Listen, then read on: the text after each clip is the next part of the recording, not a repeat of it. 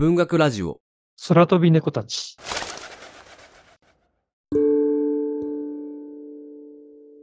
48の短い物語で描かれる現代のシンガポール社会。多様な物語は影を映しながらも必死に生きる人たちの複雑な感情や価値観を描き、読み手に迫ってくる。そしてそのストーリーはシンプルに面白い。今回はマレー系作家による短編集、マレー素描集をご紹介します。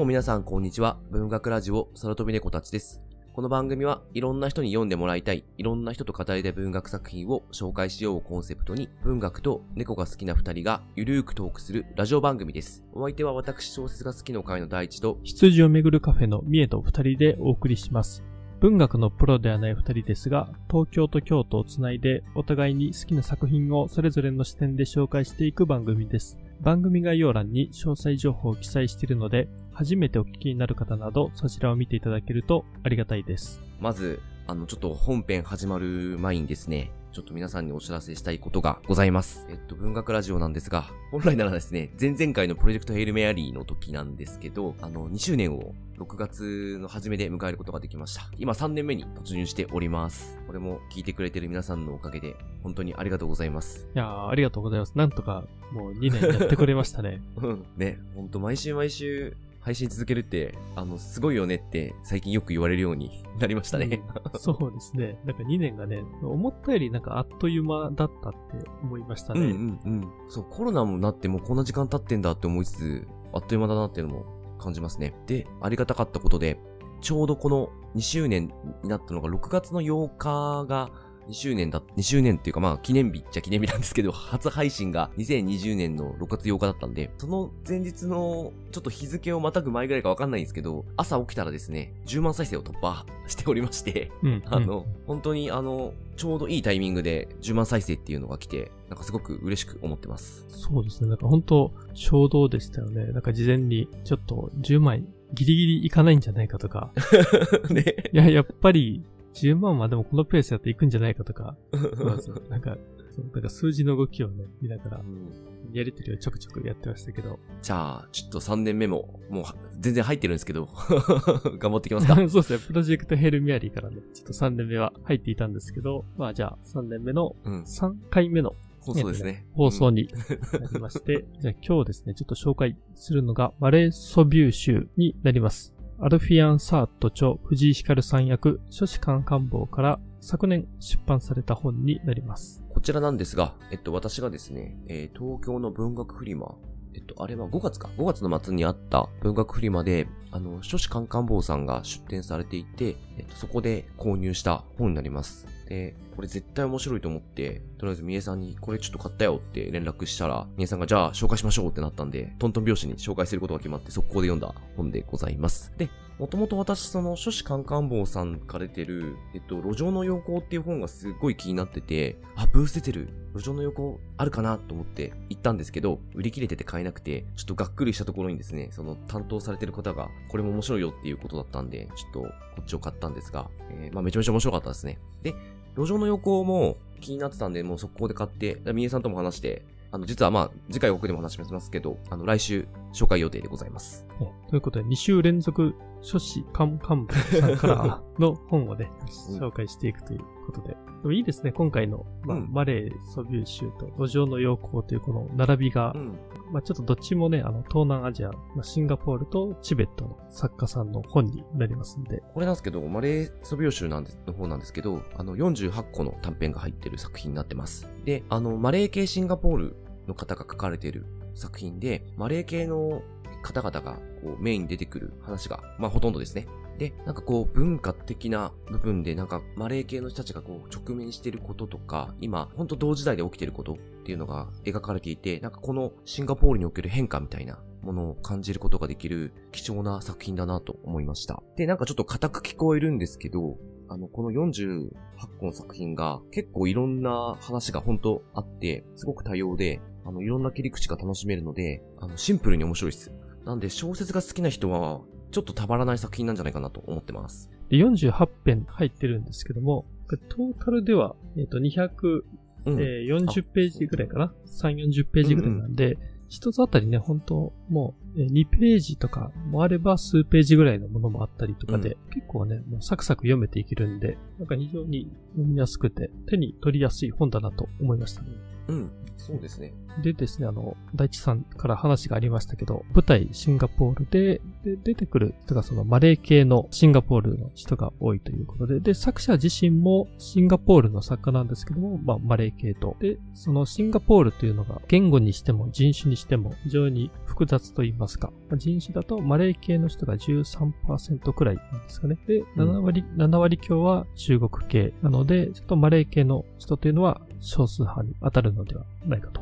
で、ほぼ全員がイスラム教徒らしいというですね、というのがあったり、あと、まあ、今回の、まあ、短編集に関しては、あの、まあ、マレー系シンガポール人がたくさん出てくるというところで、まあ、文化的な背景を理解していないと、まあなかなか100%あの理解するというのは難しいところがあるかもしれないと。まあ、ただ、この物語ですね、あの本当にもう数ページの中で結構ですね、しっかり描かれていてですね、そういう意味では物語の強度っていうところは高いと思ってまして、まあそのシンガポールという、いやその状況に対して知らない人でも、まあ、十分に楽しんで読んでいけるのではないかなと思っています。そうですね。なんか、私、全然シンガポールの状況とか正直分かってなくて、マレー系ってなんだみたいなうん。レベルな,、うんなんですけど、でもそれでも全然楽しかったですし、描かれてることが、文学って普遍性があるんだなってすごく思って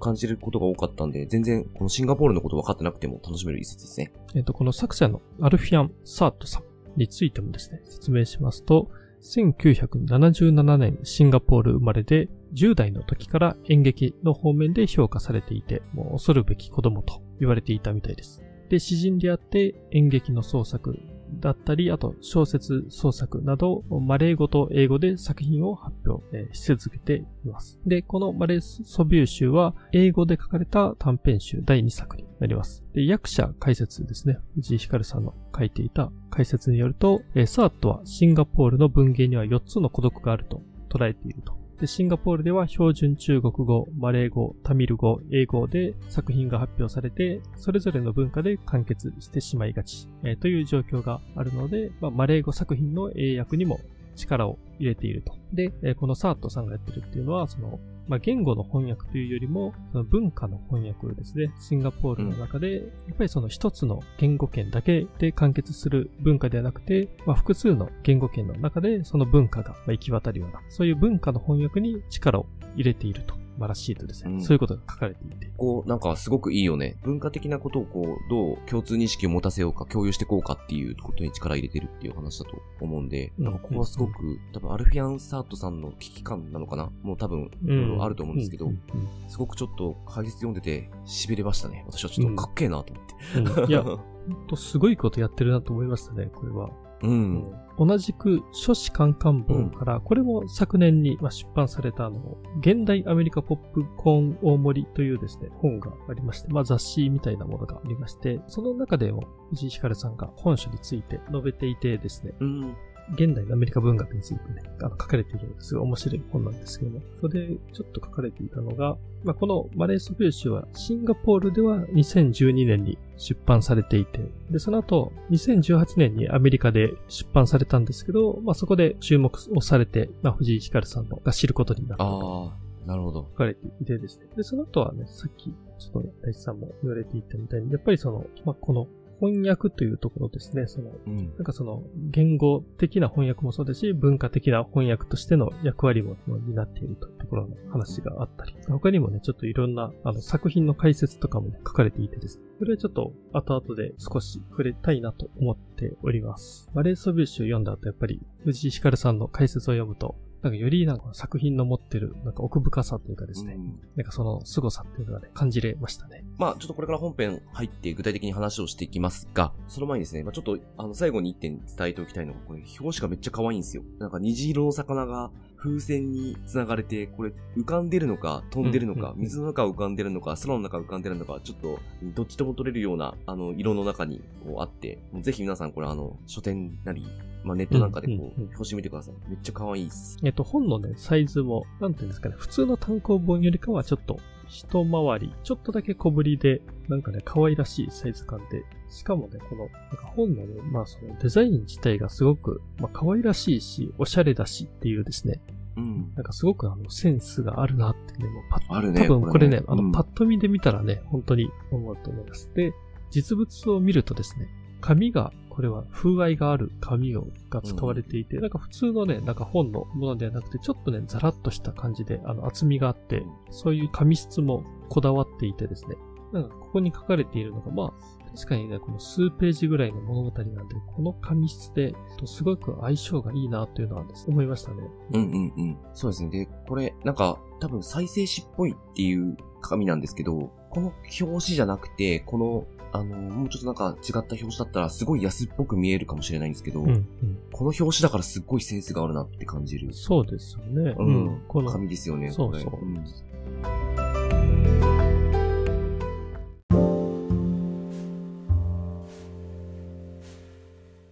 具体的に行きましょうか。そうですね。じゃあんそろそろ、ちょっと作品の話に入っていきたいと思います。で、まずです。あらすじといいますか、ウェブサイトから紹介されている、まあ、本書の紹介文引用しますと、表彰式で大統領と握手ができなかった学生、ふと交番に現れて、無言で去っていく女性、認知症の進行を認めず、マレーの民話に出てくる幽霊、トヨールの仕業だと言い募る父親と同居する息子。シンガポールがイギリス領の一部だった19世紀末に総督フランク・スティッテナムが執筆したマレースケッチーズ、それから100年以上得た現在アルフィアン・サートによって新たに同名の作品が書かれた。イギリス人統治者が支配下にあるマレー人の文化や気質を支配言語である英語を用いて読者に紹介するというマレスケッチーズの構図を大胆に再利用する形で本書は誕生するとなっていまして、実はあれなんですね、その100年以上前に同じ名前、マレースケッチーズという名前で、まあ、本が出版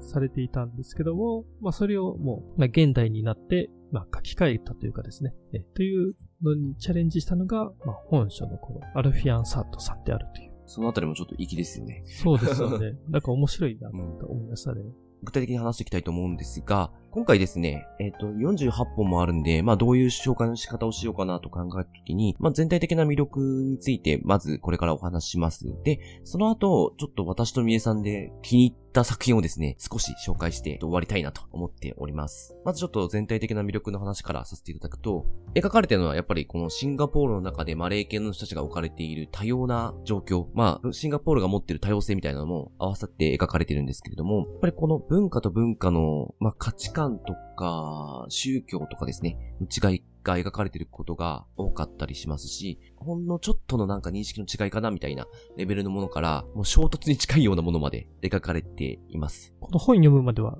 シンガポールのイメージですね。うん。すごくその国として、まあ、最先端の都市国家という、そんなイメージを持っていたんですけども、そことはちょっと違っていて、やっぱりそこに住んでいるからこそ生じる問題っていうのが描かれていて、うんなんかそういうのをあの知らなかったので、ちょっとね、驚きな部分もありつつ、うんうんうん。でもそれが描かれてるっていうのが、これが意味があるんだなと、ちょっと思いながら読んでましたね。格差のこともそうだし、これ面白いのが、まあ、ちょっとこの後具体的な作品で触れると、他にいい例があるかもしれないですけど、浅いフォーカスっていう作品があって、これ、兄と妹って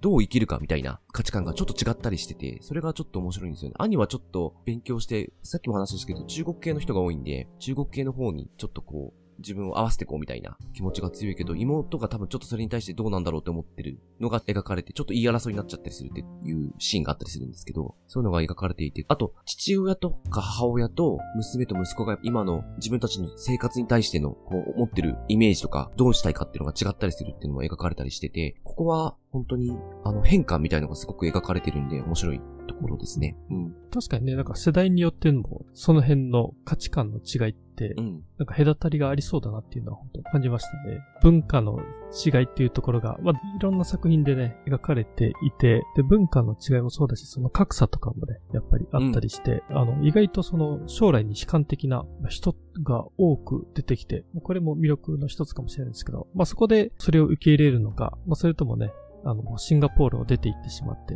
もう別の国で生きていくのかとかね。結構その人それぞれの選択肢があの、描かれたりしているので、なんかその辺もね、なんか本当に読み応えのあるところだなと思いますね。ちょっと他の魅力の話に移っていくと、あの、今ちょっと話した内容ってちょっと難しそうに聞こえるとは思うんですけれども、この作品ですね、基本的に作品がシンプルに面白いんですよ。えっと、作品が持ってる物語としての強度が結構私は高いなと思っていて、ここは、あの、なんていうかすごく、この本を読ませる大きな力になったなと思います。シンプルで面白いし、48個もあるんで、多様な作品があるんですけど、でも間違いなく同じ作家が書いたろうなって思う部分もあって、あと、男性の感情の描き方がちょっと上手くて、あの、ちょっと最初、このアルフィアン・サートさんって、男性女性どっちなんだろうって思ったんですけど、まあ、後々調べたら男性だって分かったんですけど、ああ、やっぱりなと思って、男性が、の描き方が、感情の描き方がですね、結構私は好きな作品が多くて、そこは結構夢中で読んでましたね。でもあの、こんなに多様だけれども、一人の作家でこの幅を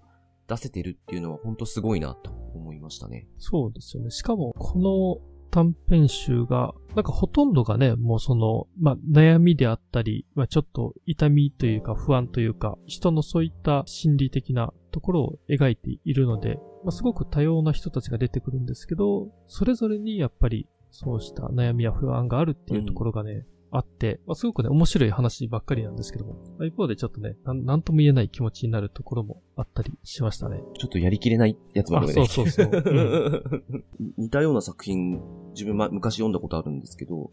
えっと、柴崎智香さん、あの、芥川賞作家の柴崎智香さんが書いた100年と1日っていう本があって、これ、短い作品で、あの、いろんな状況がバーって書かれていくんですけど、あ、で、これはテーマがこの星のどこかにあった誰も知らない33の物語っていうテーマの本なんで、ある国の中みたいな感じじゃないんですけど、短いけど、いろんなことを描けるっていう作家さんほんとすごいなと思うので、柴崎智香さんの100年と1日結構売れた本だと思うんで、これ好きな人はハマると思います。おー、ちょっと読んだことなかったんですけど、うん、なんかそう聞くとすごい読んでみたくなります。この本も全然すごい魅力的な本なんで、いろいろ話したいこと多いんですけど、ちょ、まあちょっとこれ今日は置いといて、ちょっと紹介するだけにとどめますが。で、まあレース病室の話に戻すと、あと、面白いのが途中で地名と時刻のだけのほんと1ページ2ページぐらいの話が、談笑みたいなのが出てきて、午前5時から始まって、だいたい、これ1時間ずつ行ってる？そんなことないのか ?1 時間か2時間ぐらいずつ、ちょっとずつ描かれていって、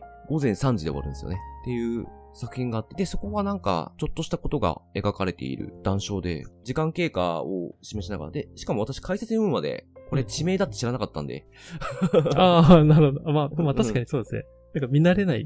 あの、単語がいっぱい出てくるんで。うん、そうそうそうそう。なんで、なんだろうって思ってたんですけど、あ、地名だったんだってなんか、後々わかるっていうぐらいの知識でも、全然この、なんか一日の移り変わりみたいなのが楽しめる。うん。そうですね。ここはやっぱりね、結構それがすごくいいスパイスになってると思っていて、うんもう本当ね、ページ2ページだけで、で本当にその、えー、シンガポールの中の、その多分時間帯の一瞬のシーンっていうのをもう切り取ってるのかなと思うんですけども、これがね、すごいその中であの、印象に残ったのがあの、カンポングラム午後10時という話がありまして、これはあの何の話かっていうと、徴兵されて、まあ、軍隊に入る、まあ、前夜ですね、もう午後10時の若者たちがそれぞれちょっと不安な心境っていうのをもう話し合ったりして紛らわせるっていうですね、そんな話がま2ページだけ書かれてるんですけども、なんかこれとかすごいちょっとした話と話の間にいきなりこんな徴兵前の若者の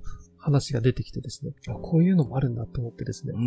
すごい驚きがあったんですけど、すごいいい、こういうのがなんかね、時折差し込まれていて、なんかね、良かったです。うん。確かに、これ、ここいいね。なんかね、うん、ほんとこの2ページだけですごい、なんかね、迫ってくるもんね。うん、ラスラストの一文とかすごいね、ここね。うん、あ、そうなんですうん。で、一番、そうです。で、これの、あれ、ソビューシュの一番最後が、まあ、書き吹き午前3時というですね、ので終わって、まあそれはあの、男の子が水牛が出産する夢を見るっていうね、なんかそんな話なんです。うん、これ、これがね、めちゃめちゃ最後の締めが良くてですね、うん、もう最後まで読むとやっぱりいいなって本当めちゃめちゃすごい名文だなって最後思って読んでました。わ、かる。俺、そこ付箋貼ってある、あの最後の、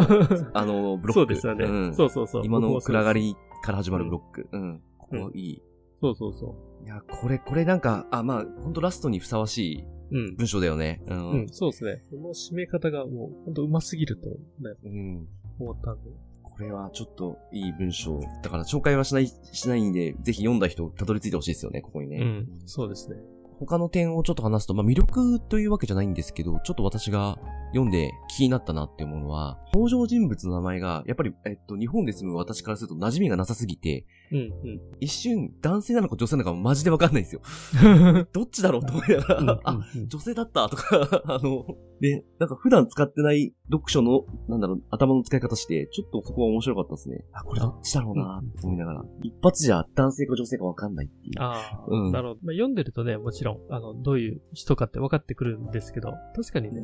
パッと見では分かんないですね。うん、わかんないよね。そうそう。なんかヘルミとかハズリーとかっていう、ね、人が出てくるんけど、これがね、男性、女性かどっちかって言われるとね、読むとね、一発でわかるんですけど、名前だけだと確かにわかんなかったりしますし、あとはもう知らない言葉っていうのも、ちょっといくつか出てくるんですよね。これはもうね、向こうの、まあ、独自の言葉というか、例えば、バジュクルンっていうですね、これなんかマレー女性の伝統的衣装みたいなんですけど、とか、ソンケットとか、ケリスとか、トゥドゥン、セルトゥとかですね。まあそういった言葉があって、まあそれも読んでるとちゃんと説明がされているので、逆にね、ちょっと勉強になったなと思いましたね。人物の名前もそうですし、まあわからない言葉も出てきたりするんですけど、まああの、なんか読んでいて、そこ、それが負担になるとかっていうのはあんまりなかったですね。うん。なんかね、すごくわかりやすく説明もされてるなと思いましたし。じゃあちょっとそんなところですが、ちょっとお互い好きな作品をちょっと紹介していきましょうか。うん。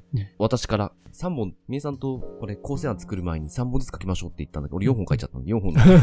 そうですね。もうなんかちょっとルール紹介しちゃいます。破って4本ずつ行きましょうか。こんなたくさんあるからもうどうしようかなと思ったんですけど、一番振り返った時に、ちょっと自分の中で印象深かったのが、夜のシンガポールっていう作品で、これ、タイトルもいいんですよね。夜のシンガポールってなんか、うん。うん。ある歌手の女の子がライブをしてて、まあ、それを見た男性が、その子にちょっと恋をするんですけど、まあ、ちょっとそのライブ後に一緒にちょっと食事をしたのかな。あの、飲んだのかな。で、ちょっと仲良くなって、で、連絡先を交換するんですよ。で、その後に、その男の人は、あれだっけ ?WeChat だっけ？なんだっけ？まあなんかその SNS で繋がっていて、うん。彼女がオンライン状態であると分かると、自分の好きな音楽を彼女に伝えたりとかして、でたまに連絡を取っていたりしていて、で、ある時、ふと気づくんですよね。あ、自分どうしてもあの子にもう一度会いたい。うん。すごい好きになってるって気づいて、電話か。電話しするんですよ。で、あの、ちょっと気持ちを結構割とストレートに伝えたら、違うよねっていうことで振られちゃうんですけど、ほんとこれね、10ページないんですよ。ほんと、うん。6ページぐらいかな ?6、7ページぐらいの短編なんですけど、この短い中に、出会いと自分の感情の変化と失恋まで描き切って、で、ラストの一文とかすごい良くて、ちょっとこれ、いいなって。うん。うん。あ、ラストあれか、夜のシンガポールの歌詞が出てくるからあれか。あ、で、夜のシンガポールってあれです。あの、歌のタイトルです。うん。ここはすごい名作だなって思いましたね。うん。うん、うん、うん。そうですよね。これちょっとね、なんか男性からすると、なんか、ちょっといい、なんだろうな。ちょっと痛みを感じるような作品ですよね。うん、音楽のところで、おそらく感性みたいなところがね、うんその、シンガーの女性と通じ合ったと思うんですけど、これ主人公もあの音響の仕事を手伝ってる人で、まあそのうん音楽にね、すごい詳しい男の子なんですけど、いやー、なかなかこれはね、でもすごい僕もね、好きな作品でしたね。うん、なんか切なさがあるね、この話で。うん。いいっすよね。やっぱラストの一文がうまいね。ちょっと続けていきますと、えっ、と、もう一個は分かりやすいのにしてっていう作品で、えっ、とですね、主人公女の子なんですけど、望まぬ妊娠をしてしまって、子供を身ごもってしまってお母さんに相談するっていうところから始まって、この母とのやりとりがメインである話なんですけど、これ宗教的、ちょっと明文化されてないんですけど、この宗教的な理由から中絶多分許されない文化にいるっぽいんですけど、お母さんが、あの、赤ちゃんは産みなさい。もし彼に結婚する気がないなら私が引き取るから。引き取るってどういうこと自分の息子として育てるって言い出して、え？みたいになるんですけど、なんか自分の子供が自分の兄弟になるみたいな よくわかんない話をがなってきて、で、結果ですね、あの彼女は堕胎をするんですけど、お母さんに、えママ、子供あげられないって言って、ママ、ママには孫をあげたいからって言い出すんですよね。なんか、ここがちょっと良くて、うん、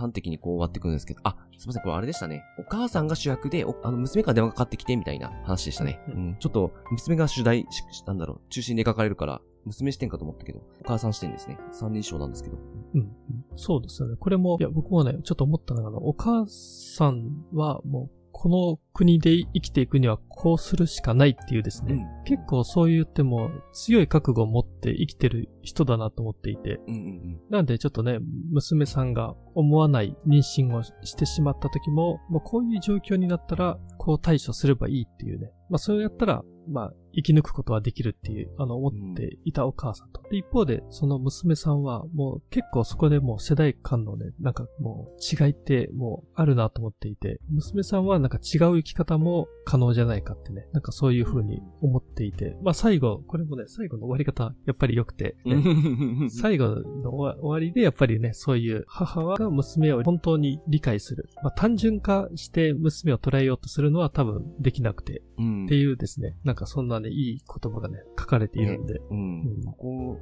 まあ、主題にも関わってきてるし、本当これ4ページなんですけど、こうん。こうまいっすよね。これね。うん。最後の一文ね。い。や、そうですね。うん。うん。じゃあちょっと続けていきますが、ポイ捨ての女の子っていう作品があって、これもですね、ちょっと夜のシンガポールとちょっと似てて、男性のちょっとこう、こうやりきれない感じが描かれてるいい作品で、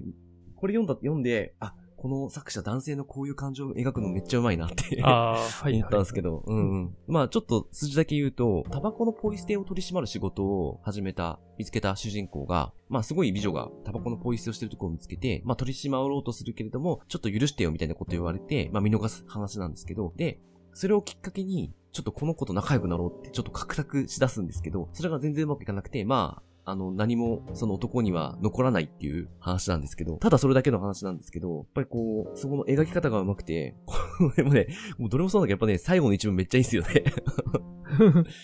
いや、そうですよね。うん。これも、これうまいなって思いましたね。うん。っていう作品なので、これもいいですね。これ本当あの男性は結構共感したりする作品なんじゃないかなって思います。うん。なんかこのうまくいかない状況とかの時の感情の表現が本当にうまいですね。う。うんん。物に例えたりするのとかがすごくうまいです。うん。シチュエーションでね、ちょっと期待させるようなものをね、最初に、うん。まあ、書いてるから、やっぱりね、その後の展開っていうのがちょっとね、男性からすると、なかなか、うんちょっとね、なんともやりきれないなという。うんうんうんう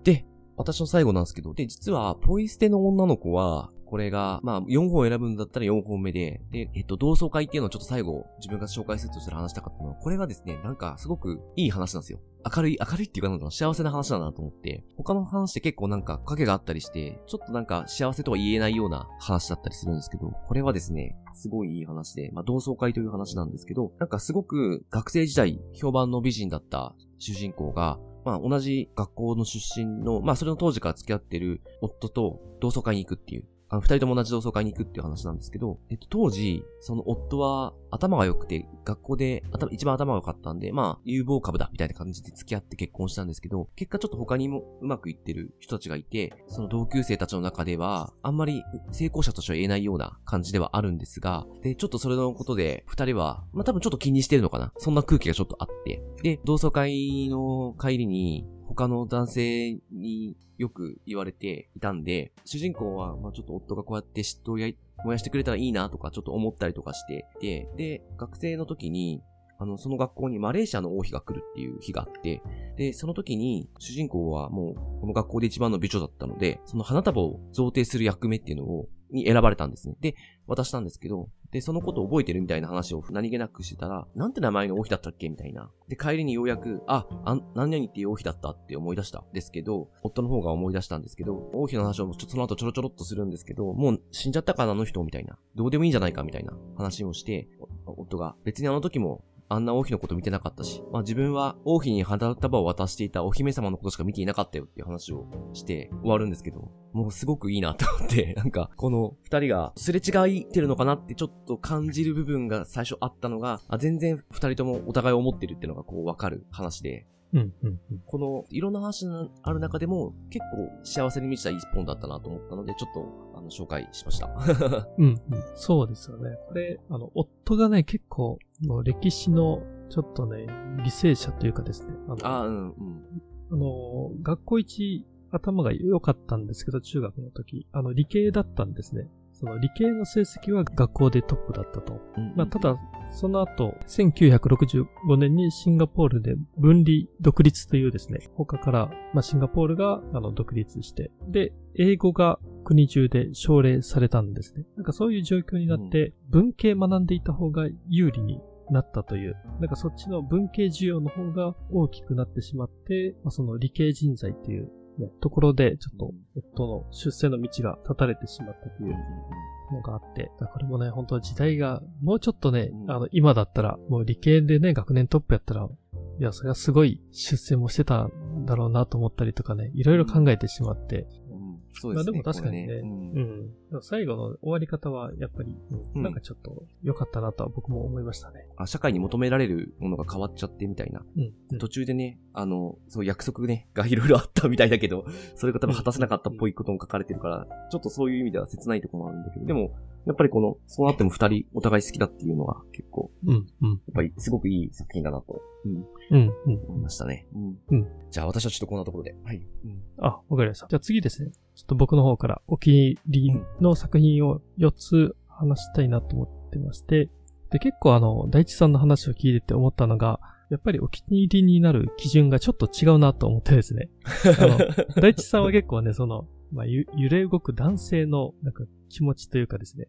結構その、ちょっとしたあの恋愛要素の部分とか、お気に入りになってますけど、僕がこれから紹介する話が結構、まあ、マレー系シンガポール人の人たちが多いので、なんかそのシンガポールでやっていけないというか、シンガポールではもう夢をつかむのは無理じゃないかっていうので、じゃあどうしようかっていうですね、なんかそんな話を選んでいて、まずが兄と弟という作品ですね。で、これは、まあ、双子の兄弟の話なんですけども、えっ、ー、と、お兄さんの方が、あの、マレーシアに行って、まあ、その、成功していると、まあ、メディアの世界で成功していてですね。で、弟もカメラマンで、まあそういうメディアの世界で働いてるんですけど、まあお兄さんが口づてして、もうシンガポールじゃなくてマレーシアにに来た方が出世もするからいいよと言って進めるんですけど、まあでも弟は断ると。で、まあそこで兄弟の会話がね、あの、していくんですけど、僕がすごくこの中で良かったなって思うセリフが、この話の最後の方にあってですね、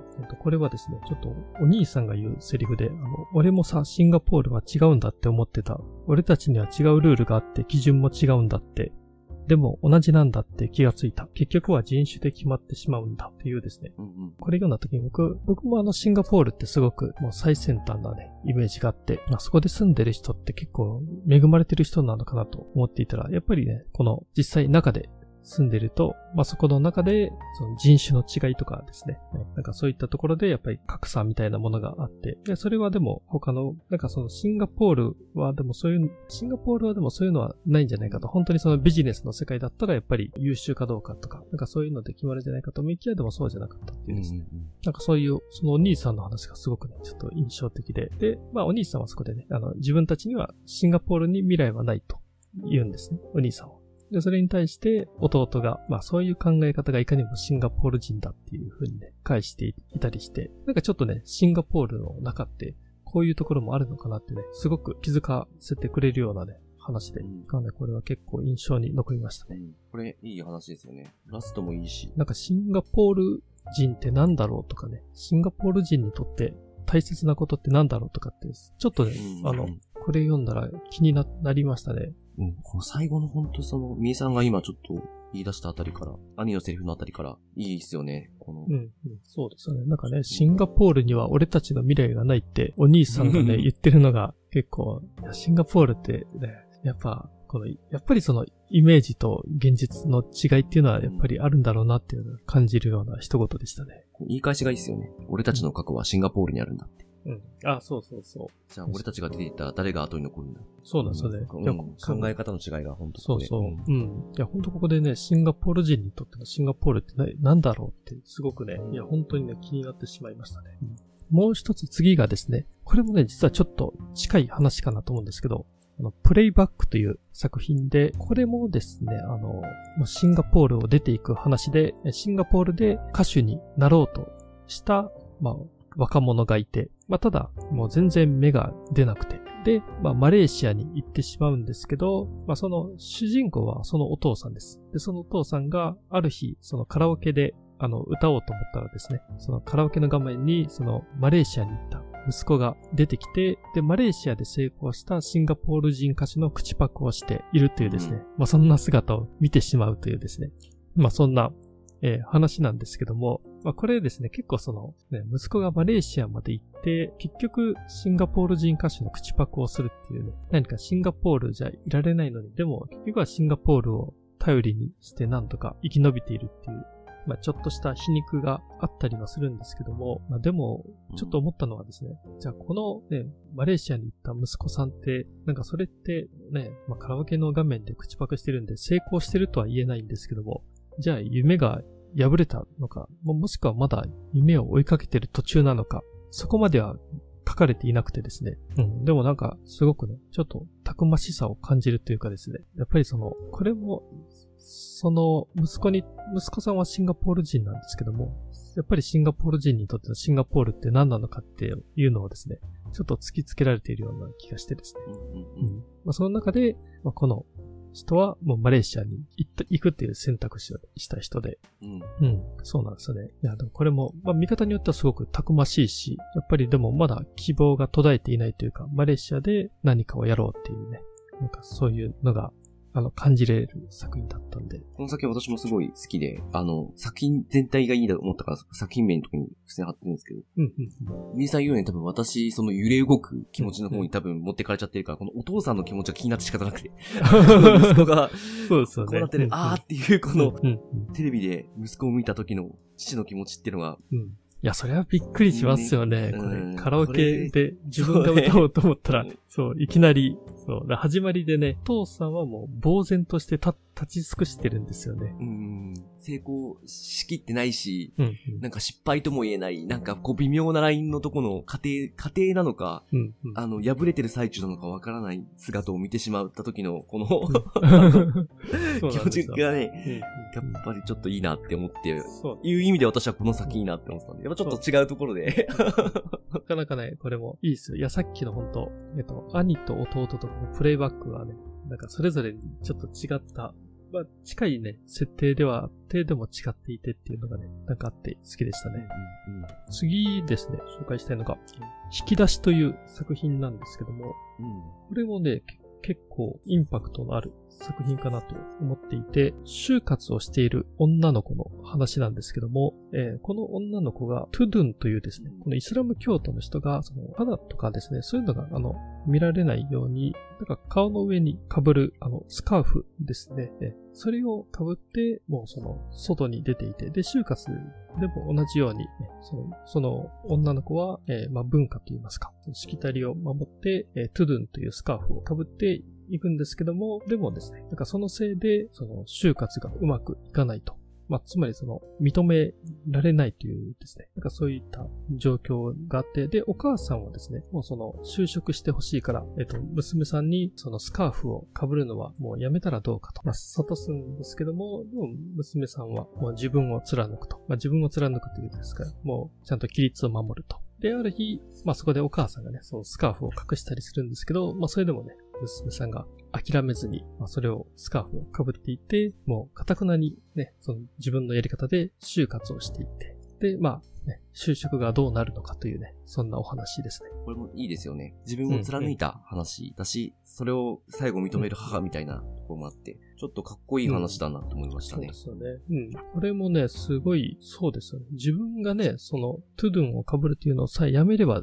ね、就活ってもっと簡単に言ってたかもしれないのに、でも自分の中で大事だと思うことを守るっていうですね、これができるのってすごい勇気のいることだと思いますし、まあこれもまたやっぱり同じくシンガポールっていう国の、やっぱりなんかね、僕今のその国の状況とか気になってしまってですね、なんかそのシンガポール人っていう人として宗教のところとかを大事にするっていうのはあると思うんですけども、一方でその経済の部分というかですね、ねそこでじゃあ働いていくには、なんかその昔ながらの価値観とか、そういったものは受け入れてもらえないんじゃないかとかですね、ギャップみたいなものをね、ちょっと感じてしまいました。じゃあ最後に紹介するのが、回収という作品になります。これあの、一番最初に収録されている作品で、もう長さも4ページですぐに読めるんですけども、結構インパクトがあって、もういきなりこの回収という作品で、あ、このマレーソビュー集は面白いなと思えたので、結構印象に残っています。で、これは、主人公は歌人男性、まあ、歌人というのは中華、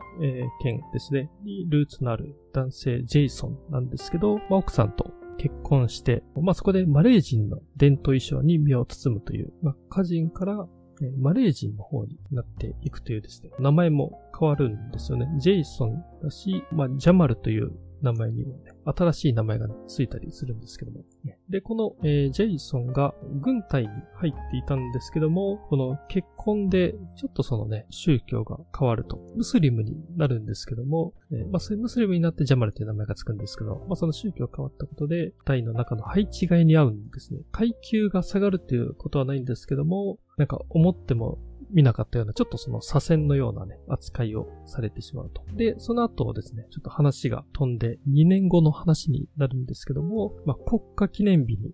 の祝賀の映像を作っていたプロデューサーですね。プロデューサーがシンガポールの一般人にいろんなその質問をしていきます。まあそれはあなたが守りたいものは何ですかという質問をね、一般人のいろんな人にしていくんですけども、まあそこでね、いろんな人がその自分の仕事だとか、将来とか、自分とかって答えていく中で、このジェイソンが画面に現れて、自分の家族を守ります。美しい妻と一歳になる息子を、えー、と言っていて、で、これが結構印象的に書かれて、実際画面を見たプロデューサーもこれが一番印象的だって言って、このね、国家記念日の映像の一番最後にそれをね、持っていくんですけども、印象深い作品で、で、これが先ほどの現代アメリカ文学ポップコーン大盛りの中で、ちょっと藤井光さんが作品解説をしていてですね、いろんなことを書いているんですけども、その中でちょっと思ったのが、えっ、ー、と、2年後の映像の中で、ジェイソンは目に涙を溜めながらね、自分の家族を守るっていうね、話に言ったんですけども、その流した涙の理由っていうのがですね、いろいろ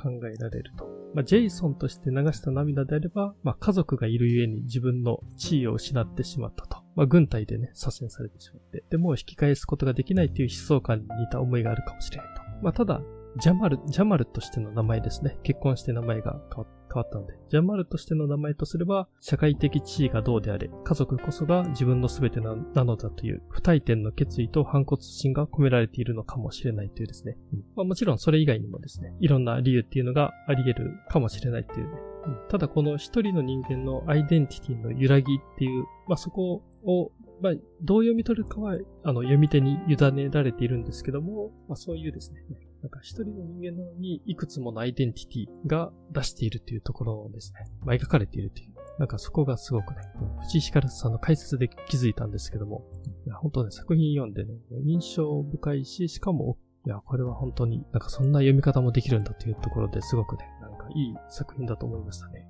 うん、わかるこれ。あれなんですよね、その、うんうん、自分はもともと、その、シンガポール系の中だと7割以上の、中華系、中国系の人間だったけれども、まあ、その、少数派のマレーの文化に入っていくということになったと。いう人の、うん、まあ、話なんですけど、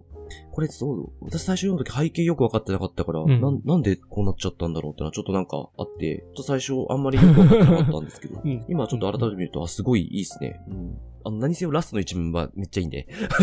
あの、どの作品もそうなんですけど、すごい、あ、いいなって思ったのを覚えてるんですけど、この作品全体の持ってる意味っていうのはちょっと今、そうか、今、みゆさんの話聞きながら再認識しました。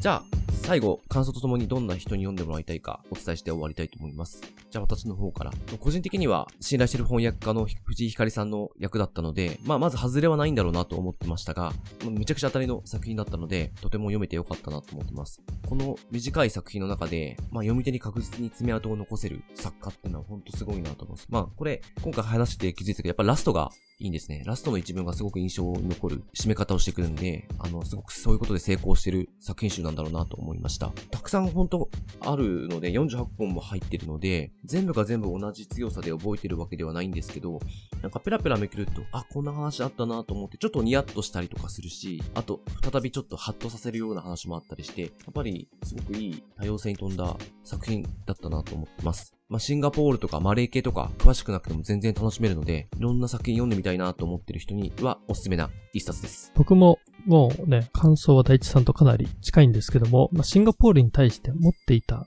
あの、イメージですね。まあ、経済発展していてスマートな国っていう、まあそういうイメージ強かったんですけども、この作品集読んでみて、やっぱりね、その中で生まれ育った人ってこんなに多様でこんなに悩みながら生きている人が多いんだっていうのがですね、感じ取れました。本当スケッチをね、あの、本当しているなっていう、なんかね、もうタイトルと作品の中身が本当にもう一致してるなっていうね、そんな印象でした。シンガポールのこうした側面を知るっていうのも、なんか自分の中の世界が広がる体験になったなと思ってまして、あの、すごくこれは、そういうちょっとその文化を、いろいろな文化を理解、知りたいなと思う方とかですね、あの、そういった方にもすごく面白い本かなと思います。まあそういった意味ではですね、あの、すごく幅広く、あの、多くの人におすすめな一冊だなと思いますので、ぜひ興味持ったらすぐに読めるので、読んでもらえたらなと思います。そうですね。じゃあ、これで終わりたいと思います。じゃあ、本日はマレーソビオ集を紹介いたしました。